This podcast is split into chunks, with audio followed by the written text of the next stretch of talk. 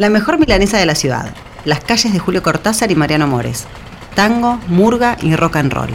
La usina de cracks más importante del fútbol argentino. El misterioso castillo junto a las vías, en donde un casamiento terminó en tragedia en 1911. Todo esto se encuentra entre las avenidas San Martín y Alvarejonte y las calles Joaquín B. González y Francisco Beiró. El barrio Villa del Parque. Soy Gisela Marciota. Acompáñame por Buenos Aires en este podcast de Gente en Movimiento. En diciembre de 1906 se pusieron a la venta 50 manzanas en el oeste de Buenos Aires, en una zona que entonces formaba parte de las orillas de la ciudad. Todos los lotes fueron vendidos. El éxito del remate, quizás, estuvo influido por el nombre que se le dio a la zona, Ciudad Feliz. Un año más tarde, se inauguró la estación Villa del Parque, denominada así por su proximidad a la Quinta de Agronomía. En 1908, el barrio fue fundado con el nombre de la estación. Dos años después, la monotonía de las casas bajas se rompió. A una cuadra y media de la estación se empezó a levantar un edificio sólido y elegante. Los vecinos vieron con asombro cómo la construcción tomaba la forma de un castillo, con balcones, gárgolas y una torre central coronada con una cúpula en forma de campana. Era el regalo que el italiano Rafael Giordano le hacía a su hija Lucía por su compromiso con el joven Ángel Lamos. El arquitecto encargado de la obra era Muñoz González. El 1 de abril de 1911, el castillo estaba listo. Lucía y Ángel eligieron su nueva y espectacular mansión para la fiesta de casamiento.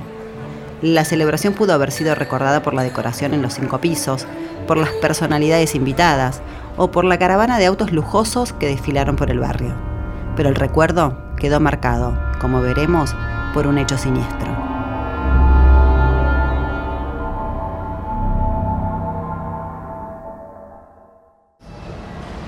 La vida del barrio empezó a crecer en torno al edificio de la estación de tren, un chalet de estilo inglés un grupo de vecinos que se reunían allí todas las semanas tuvo la idea de dar un paso más, construir un club social y deportivo. ¿Cómo se hace un club nuevo? habría que averiguarlo. Fue así que en 1922 se fundó el Club Gimnasia y Esgrima de Villa del Parque, ubicado en el corazón del barrio, junto a las vías, en la calle Tinogasta. La institución no tardó en convocar a una gran cantidad de público, con eventos que iban desde carnavales o bailes y también actividades deportivas. Con expectativa extraordinaria se espera el match decisivo por el Campeonato Mundial entre los equipos representativos de Argentina y Estados Unidos. Son rivales de categoría excepcional que han llegado invictos al encuentro final del torneo. En 1950 se jugó el Mundial de Básquet en el Luna Park. Las figuras del equipo argentino eran el quinteto del Club Gimnasia y Esgrima de Villa del Parque. Oscar Furlón, Roberto Biau, Jorge Nure, Roberto Pérez Varela y Omar Monza. El 3 de noviembre, Argentina disputó la final contra la máxima potencia mundial, Estados Unidos. El partido empezó parejo. El primer tiempo terminó con el visitante en ventaja por 24 a 23. Pero con el correr de los minutos, el equipo argentino empezó a controlar el partido y finalmente se impuso por 64 a 50. Los jugadores, sorprendidos, se habían convertido en los campeones del mundo.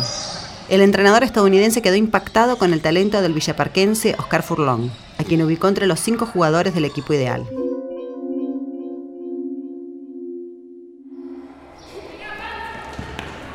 La magia de Villa del Parque no se limitó al básquet. En 1949, dos clubes chicos del barrio, uno de canillitas y el otro de obreros de fábrica, se juntaron para crear una institución única, el Club Parque.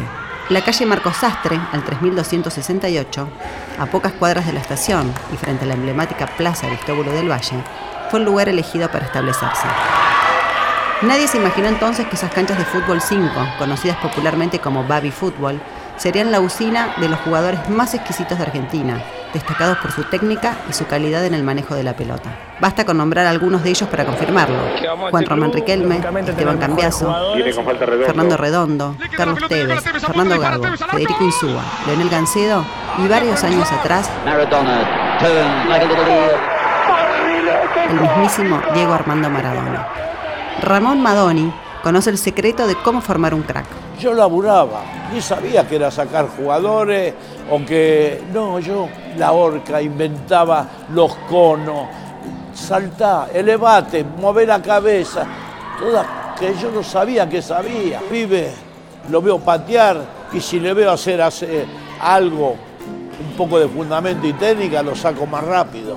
Alguien me puso algo adentro, como yo te saco algo que querés mucho, pero te, voy a dar algo que lo amas.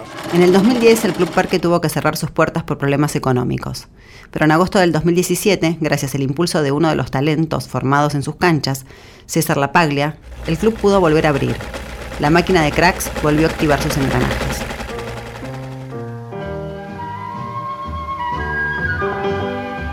Como buen barrio fronterizo de la ciudad, en Villa del Parque proliferaba el tango.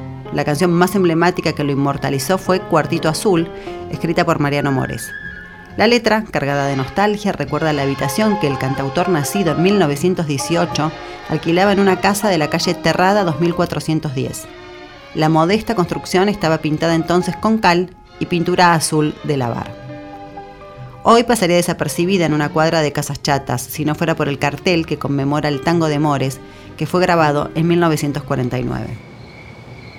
En el año 1934 se mudó al barrio un joven de 19 años, alto y flaco, introspectivo y genial.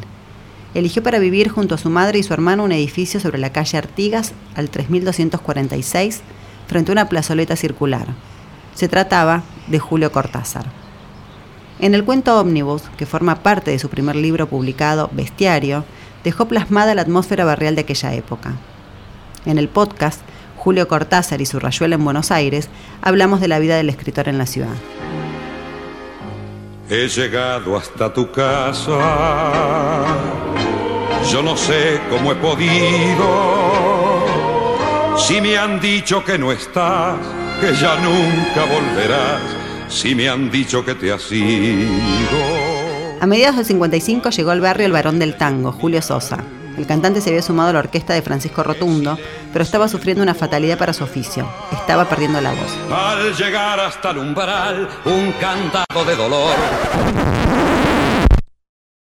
La esposa de Rotundo, Juanita Larrauri, lo llevó con el prestigioso cirujano Elkin en Villa del Parque. Después de una operación, la voz del varón recuperó cuerpo y pudo seguir cantando. Nada, nada queda en tu casa natal, solo te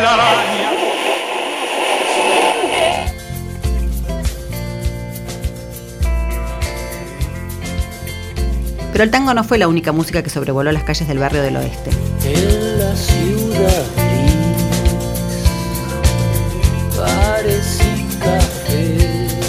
El 11 de enero de 1968 nació allí Andrés Ciro Martínez.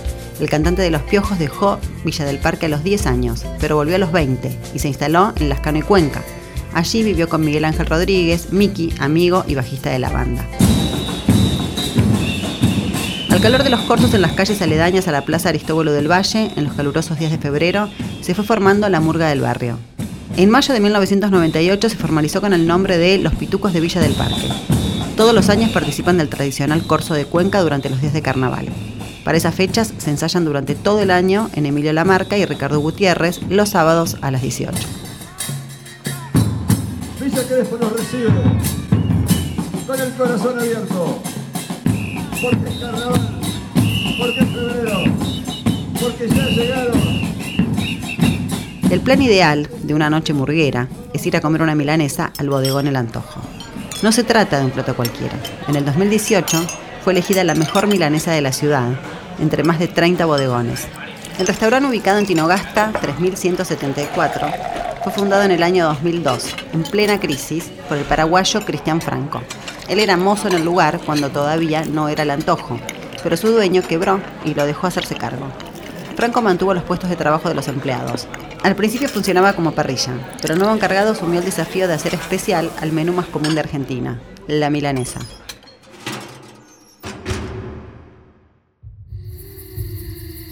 Algunas noches, cuando el barrio parece apagado por el sueño, algunos vecinos dicen escuchar una música anacrónica, como si se tratara de una fiesta en la madrugada. Muchos aseguran que la fuente de los ruidos es el Palacio de los Bichos, como se bautizó el castillo de los Giordano. La fiesta, dicen, continúa, porque en la noche del 1 de abril de 1911 fue interrumpida. Lucía y su flamante esposo, Ángel Lemos, salieron de la mansión a las 5 de la mañana ante la mirada de los invitados y familiares que los despidieron desde los balcones. El chofer los esperaba del otro lado de las vías para llevarlos al centro, antes de salir de luna de miel. Las calles de tierra que rodeaban el castillo estaban intransitables. La luna menguante y el alumbrado público, que entonces consistía en velas, no llegaban a iluminar la escena. Tal vez estaban borrachos de amor o de bebida, o simplemente excitados por la vida que les esperaba por delante. Lo cierto fue que algo los distrajo y no les permitió percibir la marcha del tren de carga del sur al Pacífico, que se dirigía a toda marcha hacia Retiro. El impacto de la locomotora mató al matrimonio en el acto. Rafael Giordano sintió tanto desprecio por el castillo que decidió tapiarlo y venderlo. Quedó abandonado por mucho tiempo.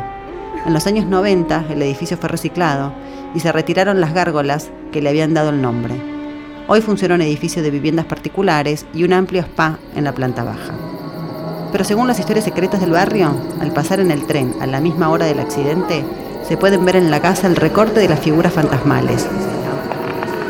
Se escucha la música de la vitrola y el ruido de los gritos de pánico.